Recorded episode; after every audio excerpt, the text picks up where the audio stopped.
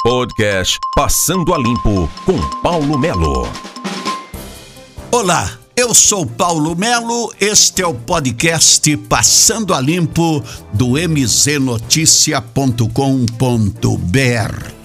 Senhores, nós vamos tentar explicar para os senhores o que representa a nova placa do Mercosul, instituída para revolucionar, instituída para mudar o sistema a nível de Mercosul.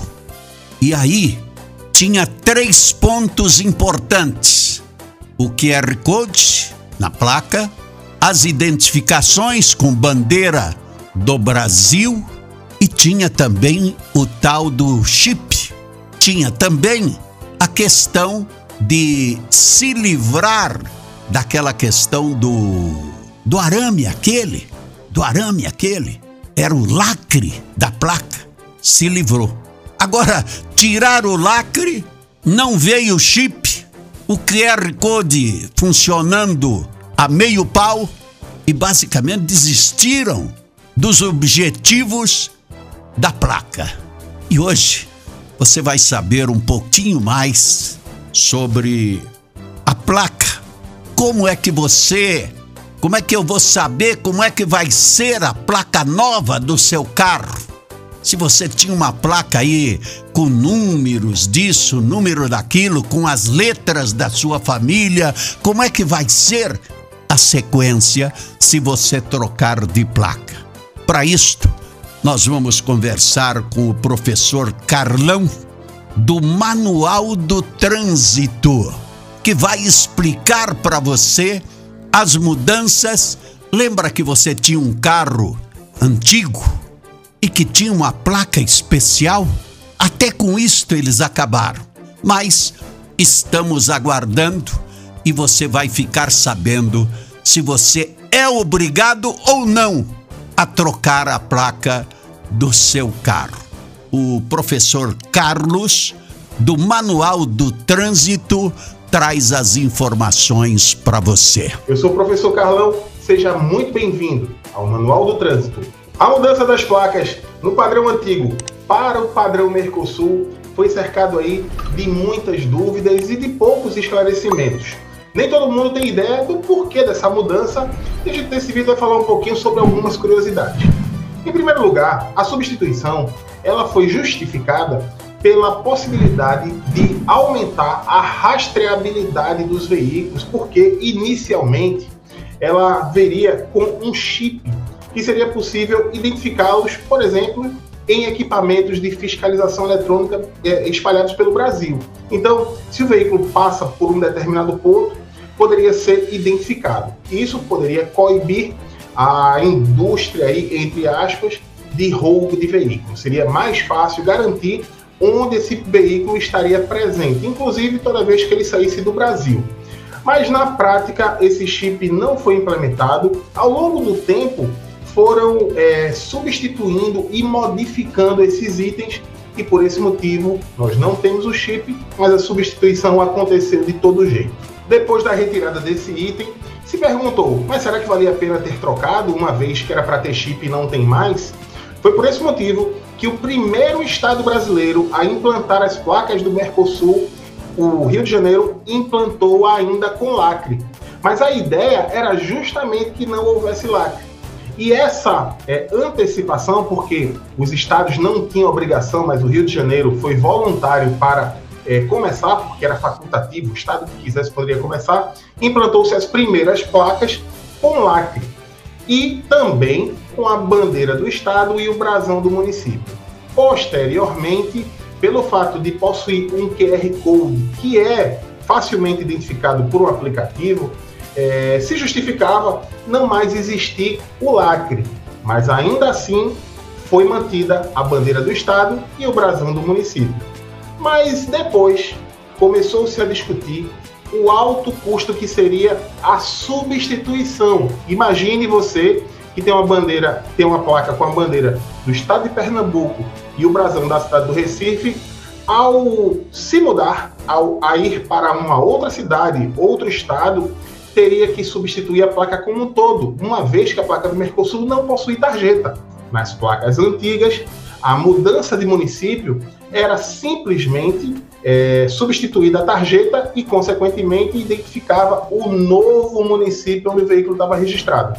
Com as placas do Mercosul, isso não seria possível, teria que substituir toda a placa. E daí veio o motivo de serem retiradas a bandeira do estado e o brasão do município. Mas acredite se quiser, ainda temos hoje três padrões de placa. Temos as placas com lacre, com o brasão e com a bandeira. Temos a placa sem lacre, com brasão e bandeira. E temos as placas sem lacre, sem brasão e sem bandeira. Mas apesar disso, se você está em qualquer uma dessas situações, não há necessidade de substituição.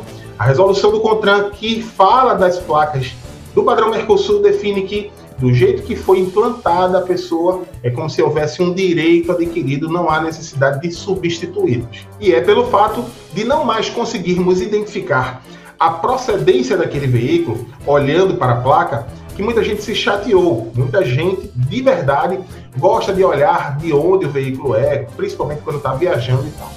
Por esse motivo, a única forma hoje de identificar de onde o veículo é é através de aplicativos.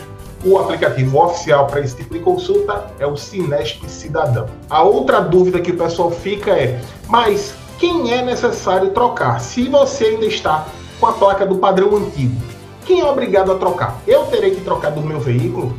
Na verdade, ninguém tem a obrigação de trocar. Não há prazo para troca é, espontaneamente se não for feita, por exemplo, a transferência de propriedade para outro município, se a placa continuar em boas condições, se o lacre estiver ok, né, não há necessidade de trocar. O veículo pode permanecer com a placa anterior até virar sucata. Agora, se houver uma dessas situações, transferência de propriedade em outro município, se a placa for furtada, roubada, se ela tiver sem condições de visibilidade, né, ou amassada, ou um lacre rompido, qualquer necessidade de substituição, mesmo que seja a placa antiga, para substituí-la tem que ser já pelo padrão Mercosul. Mas não temos mais, porque já houve uma normativa que dizia que todo mundo tinha que trocar até 2023. Isso não existe mais. Se você permanecer com o veículo sem nenhum problema, pode continuar com a placa anterior. Mas caso o proprietário do veículo tenha interesse em substituir a placa de forma voluntária, ou seja, ele não é obrigado a trocar, mas deseja fazer essa, essa troca por iniciativa própria, o padrão, quando for alterado, como é que vai ficar? Permanecem três letras, um número, aí o segundo número vai passar a ser uma letra, e os dois números finais permanecem o mesmo. E como é que a gente sabe qual vai ser essa nossa placa? é que o segundo número que a gente vê aqui, no caso dessa placa aqui, é, que é uma placa decorativa, esse número zero será a letra A. Ah, e se a minha tiver o número 1, o numeral 1 na, no segundo algarismo numérico, aí será a letra B. E se for o número 2, C. E assim sucessivamente até a letra J. Então, é de A a letra J, considerando o numeral 0 até o numeral 9. Talvez a maior crítica em relação a essa mudança da placa do Mercosul seja por parte dos colecionadores, com aquelas placas lindas na cor preta, que eu vou falar daqui a pouquinho. Antes, eu só quero falar de uma curiosidade que são duas placas consideradas alvirrubras, né, vermelha e branca. Uma delas, a de aluguel, fundo vermelho com letras brancas e a de aprendizagem, que são de autoescolas, fundo branco com letras vermelhas, elas deixam de existir e no padrão Mercosul ela passa a ter as letras vermelhas e passam a ser chamadas de placas comerciais. Então, as placas que hoje, no padrão anterior, são de aluguel, são dos veículos que fazem transporte remunerado de pessoas ou mercadorias, que são fundo vermelho, letras brancas, passam a ser né, esse fundo branco da placa do padrão Mercosul com a letra vermelha, mas essa mesma placa, com essa mesma configuração, passam a ser as placas de aprendizagem, que são das autoescolas. Deixa de existir aluguel e aprendizagem passa a ter uma placa única, chamada agora de placa comercial. Por fim, as placas de coleção, daqueles veículos que têm mais de 30 anos, que até com a alteração da Lei 14.071, que são originais, mas mesmo que sejam modificados, que possuam ainda um valor histórico próprio. As placas pretas com letras cinzas, tão charmosas, infelizmente deixam de ter aquela beleza e passa a ter essa imagem aí, que são o fundo branco com as letras cinza, igualmente cinza, mas que é, deixa completamente feia essa placa. Infelizmente, foi uma mudança que eu particularmente não gostei. Por hoje é só. Um grande abraço a todos, te encontro próximo vídeo. Tá aí o podcast Passando a Limpo no mznoticia.com.br, trazendo mais informações importantes para você. Passando a Limpo, com Paulo Melo.